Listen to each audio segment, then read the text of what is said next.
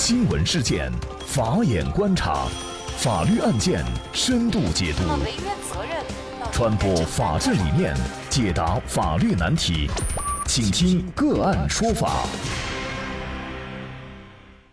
大家好，感谢收听个案说法，我是方红。更多的案件解读，欢迎您关注个案说法微信公众号。那今天呢，我们跟大家来聊一下，因为公园少了一级台阶。法院判公园赔偿摔倒老人四万多块钱。那么事情的大概经过呀是这样的：去年九月十三号早上的八点左右，王女士在北京的一个公园的廊亭西侧台阶处摔倒了。摔倒以后呢，就导致她骨折。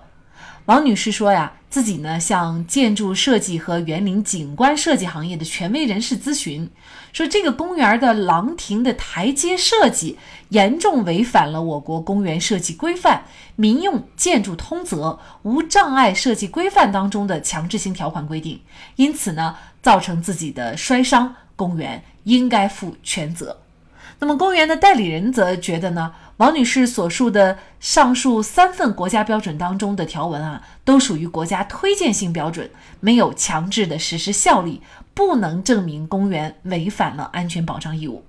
那么同时呢，公园代理人还说，王女士摔倒的位置啊是在廊亭西侧的台阶，台阶呢是临近的道路比较平坦，也比较开阔，不存在什么安全隐患。另外呢。廊亭地面是深灰色的地砖，和廊亭下浅灰色的地砖也形成了比较明显的色差。在白天正常光线条件下，游人会明显的注意到这个台阶的存在。那么这个色差呀，是足以起到警示游人的作用的。每年呢，许多游客都从涉案的廊亭台阶上经过，但是呢，都安然无恙。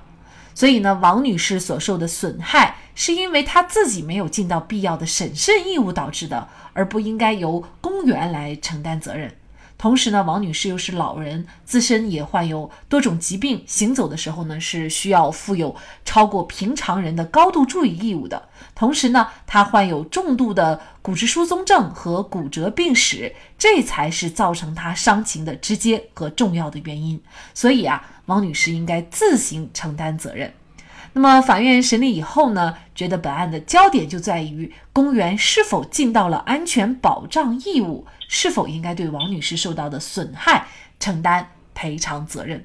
那么这个案件呢，我们大家也会比较关注啊，因为呢每个人都有逛公园的经历。那么是不是从公园的台阶上不小心摔倒了，就应该由公园来承担责任？如果是这样，那么是不是躺枪的公园也就太多了？那么像这个案件，到底公园应不应该对王女士的摔倒骨折来承担赔偿责任呢？那么就这相关的法律问题啊，今天我们就邀请云南凌云律师事务所党支部书记、民商事诉讼部主任胡佳燕律师和我们一起来聊一下。胡律师你好，主持人好，感谢胡律师。这个案子一公布啊，有一些网友就觉得这个公园明着就是躺着撞枪啊。这王女士下台阶摔倒了，这个怎么能怨公园的过错呢？呃，甚至呢，王女士的理由是公园只设计了一级台阶，至少应该设计两级台阶才对。到底公园要不要承担责任？在法律上，这个判断的标准是什么呢？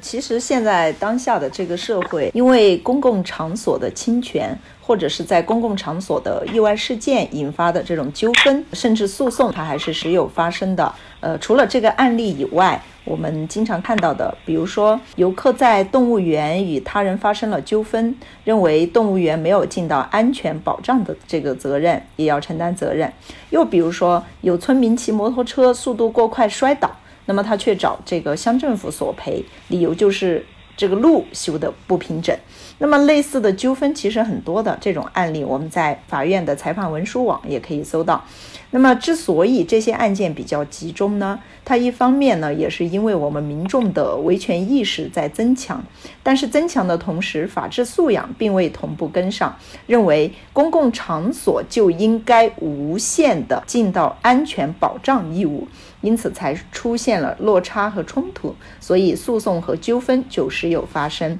但实际上，作为公共场所，是否应该承担责任的标准，它应该是结合这个公共场所的实际情况来看，并不是我们诉讼里面的民众所理解的。只要是公共场所，那么他就要无限承担这个保障的一个安全的责任，这是不公平的。从本案上来看，是否应该承担责任，这个判断的法律上的标准，哈，公园它作为公共场所，我们国家也是有一明确的规定的，《侵权责任法》是一个法律援引的依据。还有最高人民法院关于审理人身损害赔偿案件适用法律若干问题的解释里面也有明确的规定，对于这种类似的公共场所损害事件判断的唯一标准，那就是公共场所是否尽到了合理的安全保障的这个义务。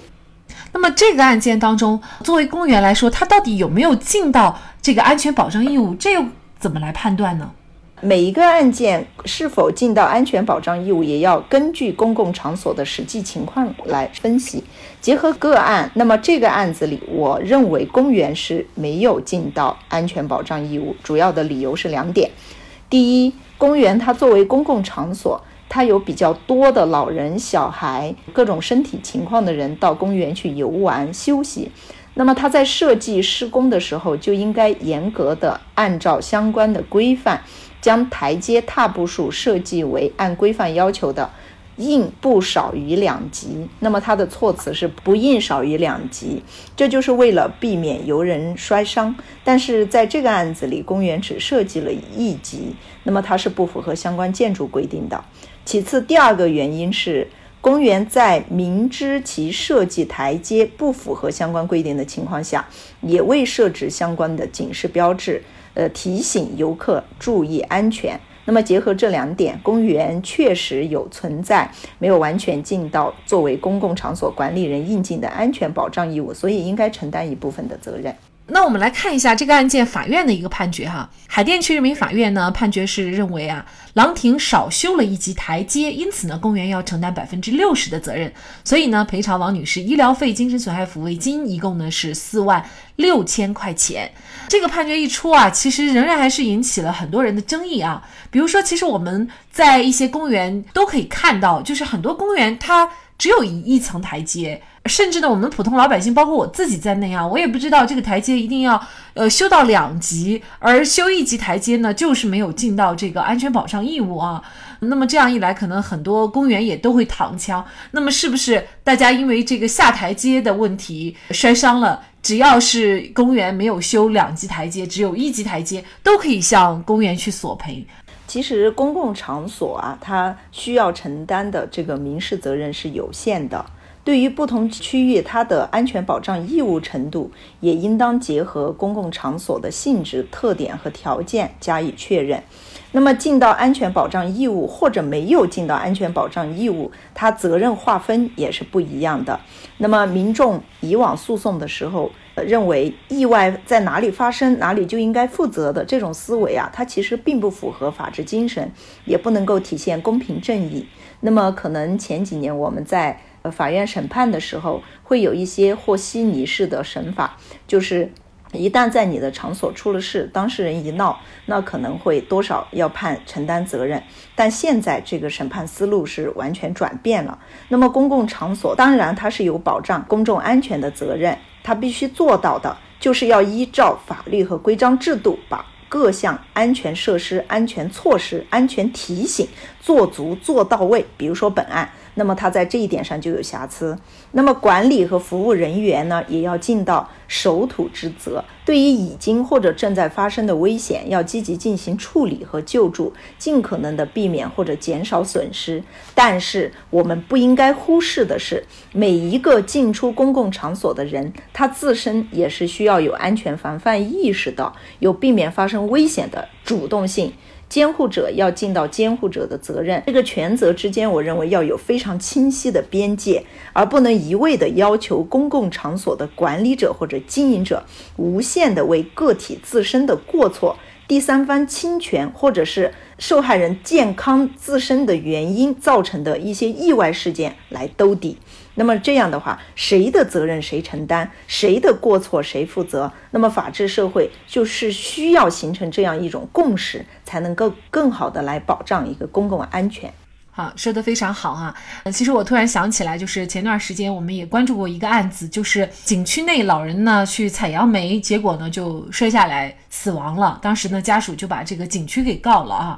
这个也是引起了大家的争议啊。你自己爬到树上，你明知道这个树那么高，你自己又是老年人，你还要爬上去，这个最后还要去怪人家景区。那么也是刚刚这个呃十一的长假过去哈，相信呢在公共场所出现这样的意外的情。况呢，应该哈也不止一两例哈。公众场所，你首先保证游客的安全或者保证公众的安全，这个肯定是首要的位置。那你只要尽到了这方面的义务，事实上也不可能存在躺枪，就是躺着撞枪的这个情况啊。我们遇到的一个判决，就是一个老人在游泳馆里面游泳，那他突发疾病死亡了。那这个时候家属就到游泳馆闹，那么一审法院是判了游泳馆承担一定的责任，但是到二审的时候就纠正了。然后就认为说游泳馆已经积极救助，又呃当时给他叫了幺二零，并且抢救啊这些措施游泳馆都尽到了。那么因为他自身健康原因这一块，那现在倡导的还是